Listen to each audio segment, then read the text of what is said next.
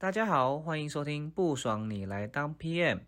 这个节目，专门访谈 PM 产品经理以及相关职能工作者。我们会访谈关于这个职能的一些专业知识啊，还有个人的成长目标。欢迎大家持续收听，让你更了解 PM 以外，也可以让你职场技能上升，还有更了解你的人生目标哟。上一集呢，我们从跟 Jason 的访谈可以知道敏捷的精神，以及从读书会里面可以得到的成长。而这一集我们可以获得到什么呢？那我们继续听下去哟。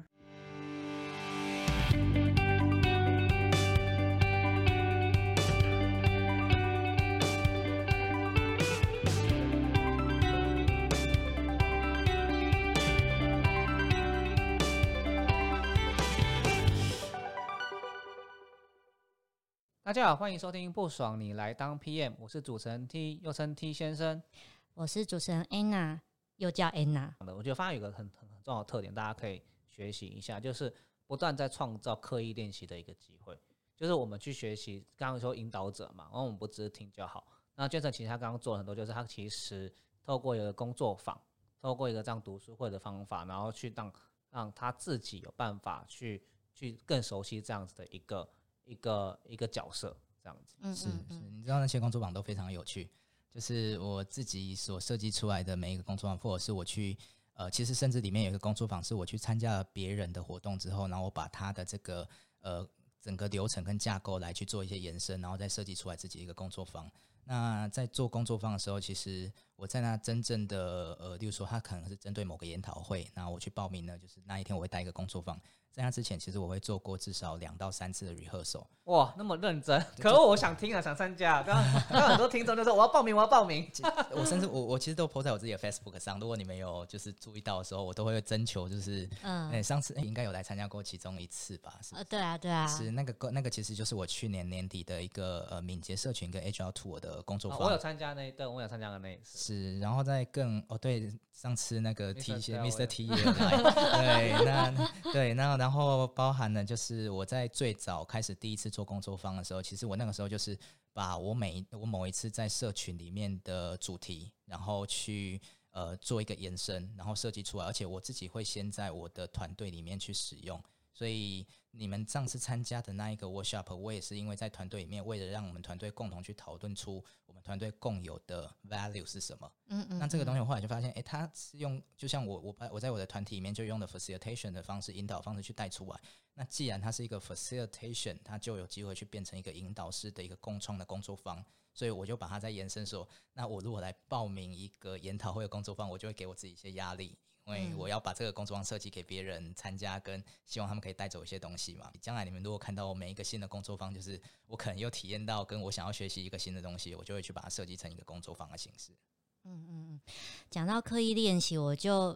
很好奇，因为刚刚其实有提到说，Jason 他以前都是呃软体产业或者做软体业，但是从去年开始进到了一家呃硬体的安控公司嘛。那其实很想了解一下，那以你的角色，你在公司里面是扮演什么样的任务或者角色，然后在忙些什么？嗯哼，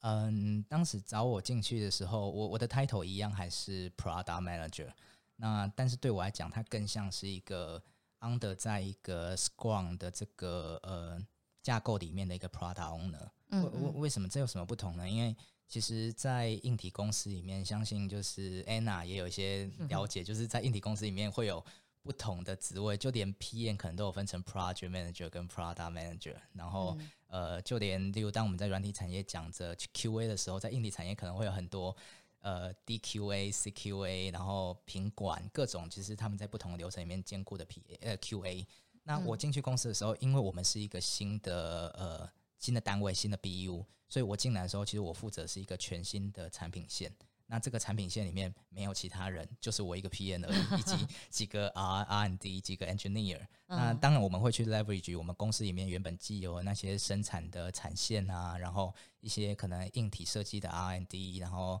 机构设计的 R&D，其实这些我们都会去 leverage。但是对我来讲，就是我应该是可能啊，我只能说可能是在这间公司里面第一个从最早的就是包含呃产品的规格、产品的策略，然后市场的规划，然后再到生产，然后以及接下来可能韧体的软硬的整合，韧体上面、软体上面，呃，系那个作业系统上面需要哪些功能？然后接下来当等产品被呃，它开始可能 MP 之后，我要做 product announcement，然后接下来我要再去做一些可能产品的 marketing。以及产品的呃市场的开发，然后到甚至客户那边有一些 Q&A，他有一些问题或者是 technical support，其实这些东西从头到尾我全部都会做。所以你也太全能了吧？是怎样？是什么？我觉得压力蛮 大的。我觉得压力蛮大。我觉得肯定薪水给没有。哎，我刚刚也想讲这个，不敢讲。我们这个好不好？我想说，对，找你过去的人，应该就是真的蛮看重你以前的这些经历，希望你为公司注入一些新的活力，然后才把这个新的产品先交给你，然后看能不能做出一些创新嘛。是，其实其实就连薪水我都可以聊啊，我没有不能聊，但是我不会告诉你们具体的数字。好，我我我只会说，当时找我去，他其实是一个社群里面的朋友，所以我要说社群的力量非常的大。哦，当你今天在社群里面有一些，不是说来参与，你可能有一些贡献，会让人家看到你是怎么来思考问题的，你是怎么来跟人家做一些讨论，你拥有的东西是什么，其实人家是有机会可以看出来。嗯，所以当时找我去的朋友，老实说，我跟他没有一起工作过，但是当他找我去的时候，其实。呃，讲到现实一点，谈薪水这件事情，当聊一聊之后，我其实根本就没有经过跟，例如说 HR 聊的过程啊，或者是其他的谈薪的过程，我直接开一个，我觉得如果来这里的话，我期待的薪水是什么？那基本上对方就是 OK 啊，就是这样子。OK 啊，太少了。但是但是但是为为什么是这样子？为什么是这样子？因为更重要的是，当你今天尤其在呃，例如说上市上柜公司好了，他今天要。一个新的 R&D 一个研发的部门跟产品，尤其你真的要做产品了，你投入的可能是几千万，甚至是几亿都有可能。没错，那那你 care 深有感受是，所以你今天害一个 product manager，你要去砍他三十万、五十万的薪水，你不觉得如果今天这个人会来影响你的产品的发展很重大，而且可能你的生死就被掌握在这个产品经理的手上的时候，你难道觉得那二三十万是非常的重要的吗？所以我用了同样的 mindset 去看待这件事情，就是我也不是今天要去开一个就是非常让大家没办法接受的薪水，可是我要讲的就是，也许进来之后，你可以来 review 一下我的作为，你可以 review 一下我今天这样子的贡献跟产出有没有符合，就是呃对于组织来说他今天期待的，而且。更严苛来讲，就是当你自己自己创业过，你就知道，如果我今天要去 hire 一个 product manager，我的 team 里面只有一个 product manager 的话，我一定要非常的谨慎。是，所以呃，谈到薪水的部分，我只能说就是。呃，刚才前面讲的，就是参与社群，其实可能会有很多你意想不到的收获。它可能不是你的目的，可是你在上面有机会去创造一些更多的弱连接。那这些弱连接有机会就会回来帮助你自己在求职的这个这个部分上。然后进到公司里面，就是你能够展现出来的价值，其实才是真正的你的薪水所能够代表的事情。我就想 echo 一件事情，就是我们虽然很重视薪水，没有昨天很想要在社群上有所作为，但其实最重要的就是刚刚我们提到，你还是要展现自己的价值，你是有自己的能力，要不然其实老实说。你如果是没有能力的话，你就要真正的战场上行动，你就不要扛。是啊，而且价值通常不是你嘴巴讲出来的事情，一定要是那个 approve 这件事情。是，是你进去之后，你做了什么事情，大家都看得非常清楚。就是我自己进到公司里面的前三个月，甚至到半年的时候，我一直都觉得我是整间会议室里面最笨的那个人。就是压力很大吧？嗯，压力当然会有。那我觉得更严重或更严苛的考验的是。你的成就感可能在初期的时候是非常难去得到的，因为其实你那个时候任何的事情你都在学习的过程，那你能够展现出来的价值可能也没那么多，那你可能也会有一点忧心，因为对比于前面讲的，当你在争取你的薪资的时候，跟人家讲说或人家对你的期待，那你竟然可能前对我自己来说啦，我前三个月到半年的压力比较是来自于自己说。诶，我到底有没有在展现我的价值？我到底有没有在持续学习跟理解这个产业跟这个产品更多？那未来我能够对团队以及组织带来一些什么？这我待会就想要再问一下，就是 Jason 就对于 PM 的价值怎么展现？可在这之前，我想要帮听众问一个，就是很很容易呃很容易听到的一个问题，就是说现在其实大部分的呃人都想要从硬体业去转软体业，对，然后就是说他们觉得这方面会比较 fancy 或比较有发展。那包含我自己从硬体转软体，然后 Anna 是专门在在专门在硬体产业上班。那我这边就想要问一个比较特别的这些事情，就是为什么 Jason 当时会想要从软体业转入到硬体公司，而反而就是一个反其道而行，不不太符合现在在社会价值观的一个一个做法。就是这只是一个对帮大家问的一个。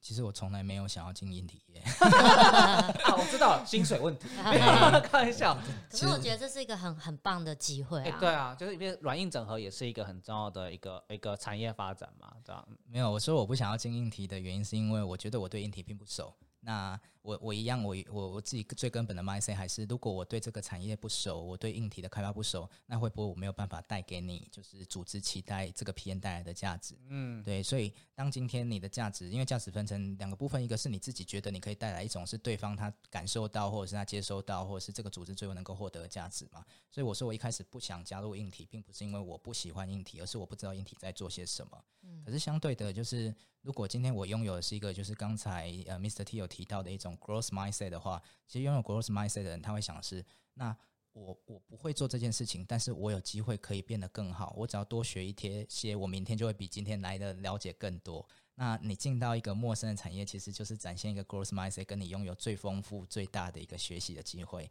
所以我觉得，不管是软转硬，或是硬转软，或是所谓什么软硬整合、AIoT、whatever 什么都一样。如果你今天觉得我对这个产业接下来创造的未来可能就是有兴趣，或者是我在这边缺乏，是我进到这个产业里面可以很快速的去学习到的东西的话，我觉得都可以当成是一个你今天进到这个产业的一个动机。呃，我觉得这非常的重要，就是大家会想说，我纯粹转职就是为了一个呃金钱上的考量嘛。但其实我们自己更重要的就是说，如何就是呃想好自己的动机以外，然后去证明自己的价值，这是非常非常嗯，在我们转职里面需要去去深刻思考的一件事情。那这样子就会想问你说，应该已经加入差不多一年了嘛？差不多一年半，一年半，那应该深刻的有感觉到说软硬体有一些差别嘛？就是你有没有觉得哪些思维上差异最大？你比较刚开始很难适应的部分？开发怎么那么慢呐、那什么都专有名词啊，什么呃对啊我 我自己可以先分享一下，我我最呃去年转产品线嘛，其实我虽然说我没有像 Jason 跨这么大，但是我我跟你一样，我也是鼓励自己说，哦我是这会议室里面最笨的人，然后好多新的词我都听不懂，而且一堆缩写，哦，而且这都不懂，当什么产品经理啦？哦，实在是哦，但是就是觉得说那就多学一点啊，反正对啊，但是啊。回到你的身上，就是你是怎么觉得哪里差异最大？你很难适应。呃，我觉得第一个是产品经理常常被期待的，就是你应该是最熟悉这个产品的人，你应该是最熟悉为什么要做这个产品，以及这个产品具有哪些。举例来说，当你在准备，我不知道 Anna 有没有遇到就是这样子的，就是当你今天要把这个产品 announce，你其实要设计一个这个产品的 sales kit。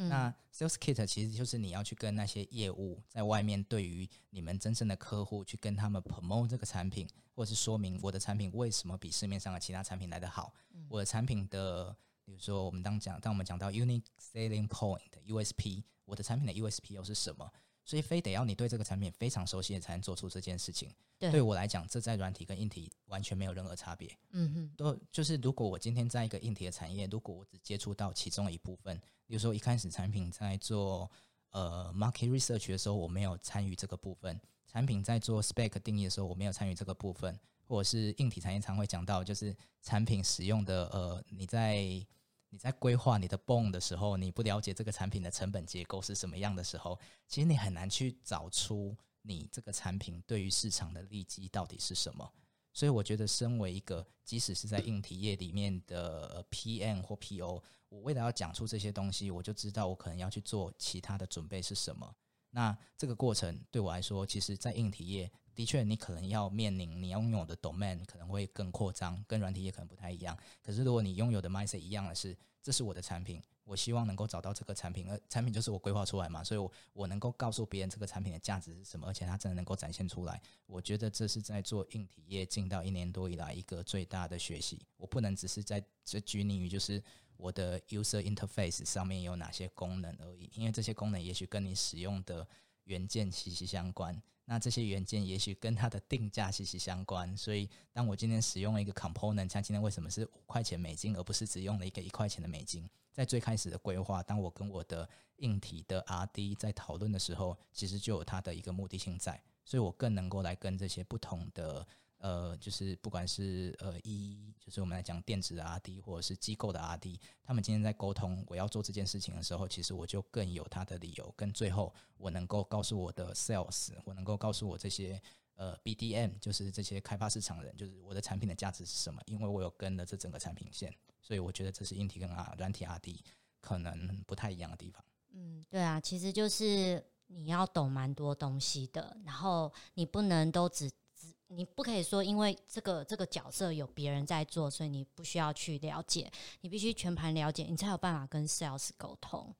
对啊，所以其实要那个那个成语怎么讲？十八般武艺，样样精通。但是其实我本来是要听 Jason 讲干话，就他讲到这边，可那恶你！可以帮忙补几个干话啊。算了啦，好，这这这我呃，我觉我有得 growth mindset，有没有 growth theory？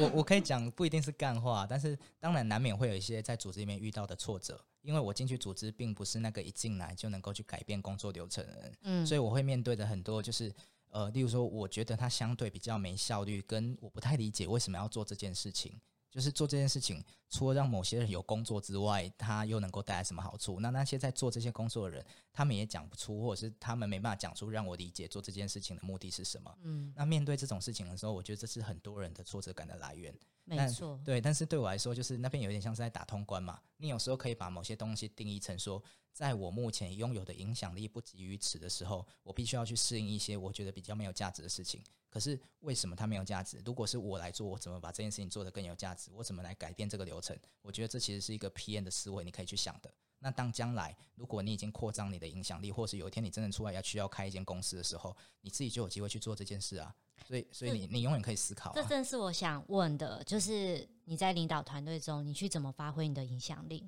因为我觉得像 P 很多做的很委屈，就是想要唱歌，就是就是他像说，佳瑜没事，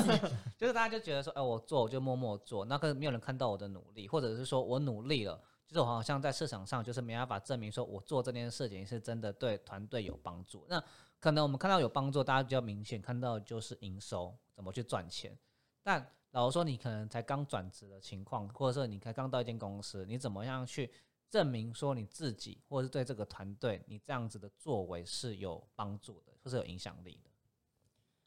简单来说呢，有没有价值这件事情呢，通常不是自己说了算的，所以就跟我是自己做的算的，其实其实就跟当主管，我觉得有时候很像。我最喜欢主管，就是或者是我自己当主管的时候问了一句最好的话，就是呃，你希望我做什么事情可以帮助你？你希望我做什么事情可以有机会让将来这件事情变得更好？嗯所以当今天面对团队也是一样，今天我面对的不管是 R&D，不管是 Sales、Pre Sales，就是在硬体也有这种各种不同的职位嘛，那或者是软体业，我可能一样会面对行销、数据分析人员。那我最想要，我最想、最觉得最重要的一句要问的问题还是一样，就是那不管是你问自己，或者是更好的，就是你就去问到这些人，你觉得你希望我做什么事情能够让你的工作可以做得更好所？以你会直接问他们这件事。当然话不会问得这么僵嘛，对啊，对啊就是试探这件，大家就是说希望我们怎么合作会比较好。或者是你你可以告诉他，就是诶，我我自己觉得，如果要把这件工，我自己现在在做的事情是 A B C，那为什么我会觉得我想做 A B C 这件事情？是因为我想要达到什么样的目的，跟带来什么样的价值？嗯，那你觉得呢？对方怎么觉得？对方听完之后说：“No No No，我不希望你做这件事情，原因是什么什么什么？”你不一定会完全需要接受或赞同，但是你可以听到一些跟你不一样的想法。那什么样的问题有机会去引导出一些不一样的想法出来？其实这跟引导可能也有关系啦，或者是当我这是拉扯，就很多人像有一些人会觉得说，你就告诉他答案就好了。对，但是但是这样没有成长。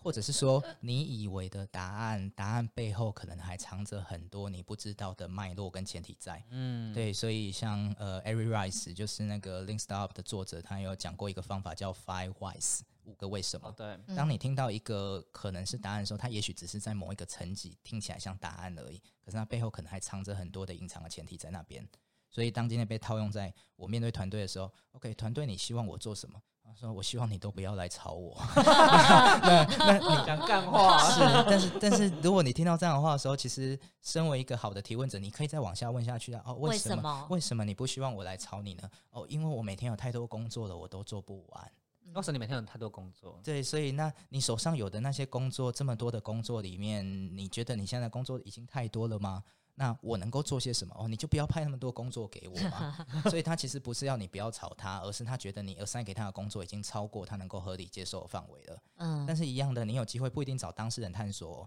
你也许也可以找，例如说 R N D 或是 engineer，你可以找 engineer 的听力来探讨而是，诶，那现在你们团队里面开发团队里面有真的有 overloading 这件事情吗？那我们团队目前做这些事情的效率，你觉得现在已经是达到一个非常高效的情况，还是其实我们有花很多时间跟力气去做一些相对的比较没有帮助的事情？举例来说，我以前曾经有带过公司，他们很喜欢要求填工时嘛。呃，哦现在还是很多公司公司都要。其实我待的单位应该都还是有填公那式的啊、个硬体公司应该都要填啊，嘿。对，因为工时才能够去衡量出你的成本。OK，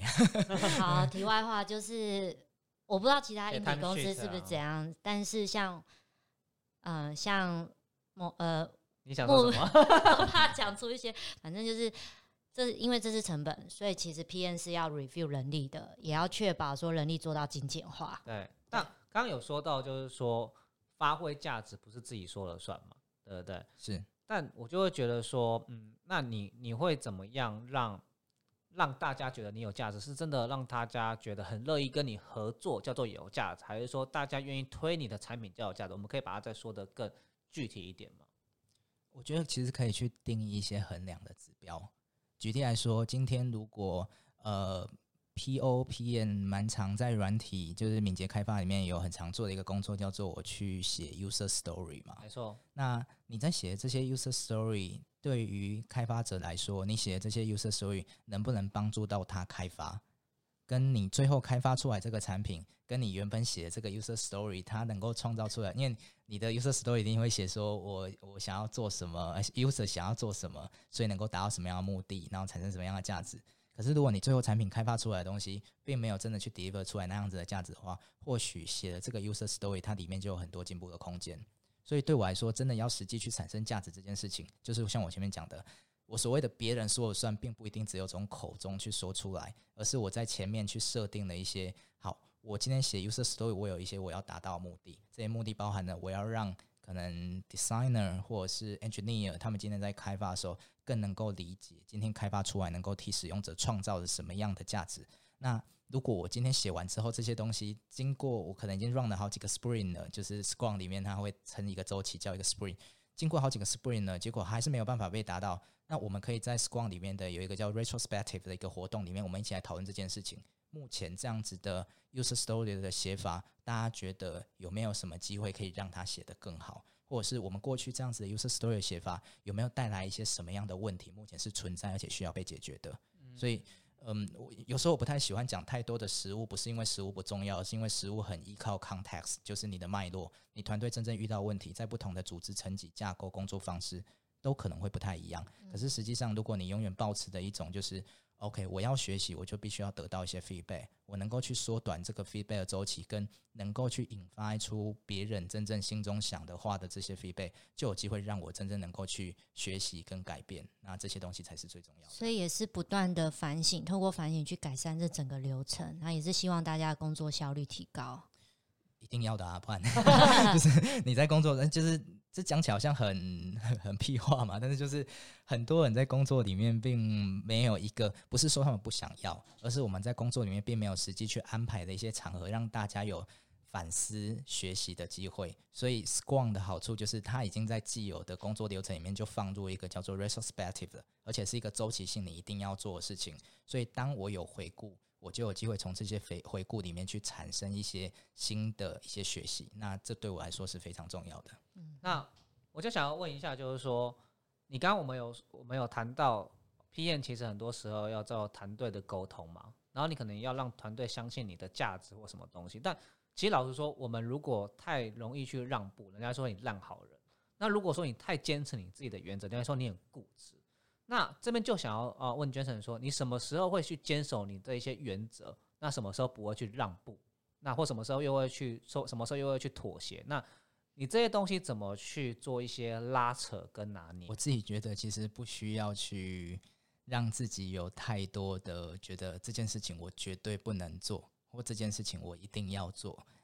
反而更重要的是问后面的那个问题：这件事情我觉得一定不能做，它的原因可能是什么？那这个原因有没有办法让团队去感受到这件事？很多时候我观察到的是，当今天跟团队有一些拉扯，或者说因为因为不管是 PM 或是任何人有一些我有一些我工作原则，所以我不能去放弃这些事情的时候，往往是因为他背后的这个目的没有被拿出来被探讨到了。例如说，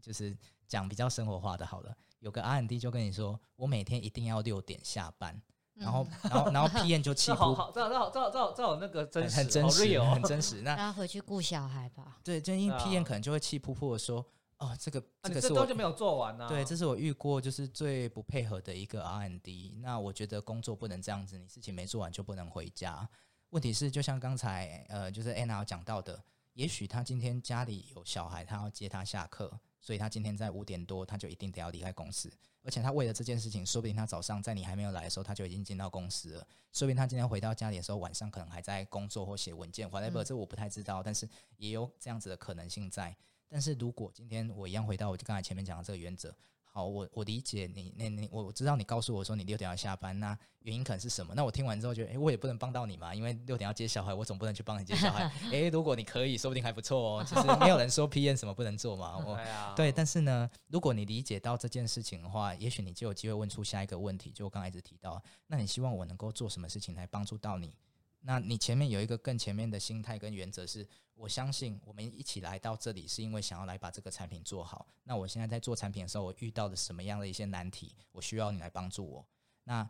你也可以问看看他的意见啊。那如果说今天你一定要在这个时间下班的话，有没有什么其他的可能性是你可以来帮助到这一块的？嗯嗯。当你能问出这样子的问题的时候，有时候你会有一些意想不到的收获。嗯，我觉得今天其实真的听到蛮多。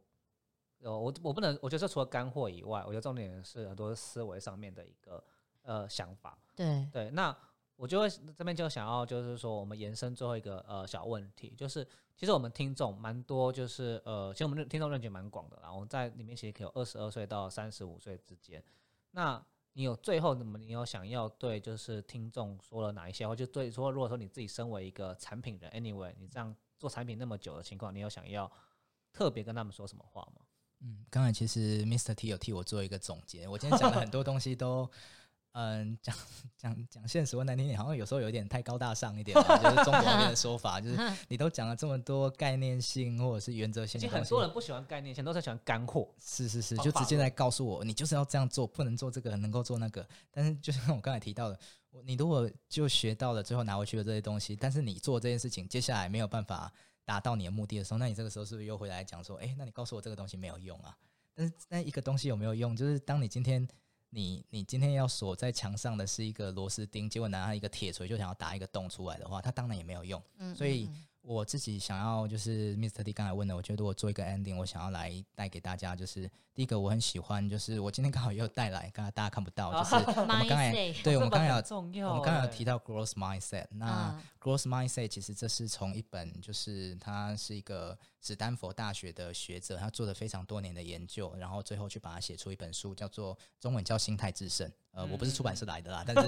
但这本书对我来说影响非常大。不是说书里面就嗯多好看的，而是 growth mindset 这个概念其实可以带给不一定是 PM，我觉得甚至是所有在职场上、工作上或人生上，你今天觉得有需要，呃，觉得有需要突破的空间，或者你现在遇到一些难题，其实有时候其实只是心态上的不同而已。心态做一些调整。是，那我喜欢就是去分享那。这个东西怎么跟敏捷有关呢？如果大家上去 YouTube 查询的话，其实你可以搜寻一个东西叫做 Agile Mindset，它其实是一个延伸性的，把 Growth Mindset 怎么套用在为什么敏捷要用这种举例来说迭代式的开发，举例来说要持续去呃有一个 turn，就是这边现场有一张贴纸叫做 是是是，我们来看一下，呃，F fail，A A A A 是倒过来的的，fast，cheap。哎，好，你解释一下。我正想解释，你就抢走了。听众表示五五煞煞。对，因为听众没有看到画面哦。我给我刚才给 Anna 其实是一张贴纸，上面写的是要 fail faster，你要很快的失败，然后你要 fail often，你要很大量尽快，就是呃频率越高的失败越好。为什么？因为当你在失败的时候，就是你获得学习的机会。那你要怎么样能够接受自己？其实为什么要持续失败？跟为什么失败是可以的？你必须要具备的就是一种所谓的 growth mindset 或说是 agile mindset。嗯那时间有限，所以我会推荐给大家上去 YouTube 或者是事后如果可以给一些连接的话，就是在 YouTube 上有一个叫 Linda Rising 的，她一哦，位、这很有名一。位老太太，那她太对她她已经七十岁以上了。哦那你讲七十岁以上了，还在讲管理，还在讲软体开发，她讲的非常有趣。她在前年的 Agile Summit 也有来台湾，那她有一本书叫做呃 “Fear 呃 Fearless Change”，无畏的嗯、无所畏惧的改变。了那呃这些东西，我觉得都是我很想就是最后告诉大家跟分享给大家，这都是一个所谓的 Agile mindset。那今天其实很谢谢 Jason，就是帮大家带来很多嗯、我觉得很棒的一些想法，以及很多的一些知识含量。这边呢，我就帮大家总结几个重点。好，第一个就是说呢，呃，如果说今天不管你是在软体业还是硬体业，你就是在 design thinking 上想法的验证上要做一些呃实验，然后去透过实验，然后去做验证。那所以不管你是硬转软、软转硬，其实你都可以去尝试。那第二个重点就是，你一定要去创造刻意练习的机会。你可以用工作方，或者是你直接在工作上把你学到的新的东西，例如说敏捷开发，你想要做一些更深度的应用等等的，直接来做练习。那第三个重点就是说，其实有时候很多的工作机会在你意想到中可以发现。那你可以多参与社群，然后让大家呃知道你的想法。然后其实呢，社群里面的弱连接可能会帮你意想不到发掘到新的工作机会。但是，但是最重要最重要的是，你一定要在工作里面 展现你的价值，不是说只是靠呃这些连接去创造你的价值。那第四个重点就是你一定要有 growth mindset。嗯，就是你不懂没关系嘛，不管你是学新东西，或者是在既有领域努力的人们，多学，明天一定可以比今天更好，绝对不要觉得挫折。好，那大概就是今天几个重点，然后最后最后一个重点就是刚刚在结尾，Jason 有介绍一本心态制胜的书，那大家可以去看一下。嗯好，那我们今天其实讲的真的是呃蛮多东西。那如果说大家之后想要多认识 Jason 的话，我们也会就是提供一个方式，然后包含就是如果你真的想参加读书会，如果 Jason 真的有开的话，对，然后这才再邀请大家。我自己先 没有我先怕没有自费，啊，我怕大家会报名爆满，有没有？那个抢后面有排队号码牌，我们先当经纪人，然后 就录，那我们是我们的听众的优先录取，没有是是是，没有问题，没有问题。？OK OK，好，那我们今天节目就先到一场，那到一个尾声，那我们就大家跟大家说一声拜拜，大家拜拜，再见，拜拜拜。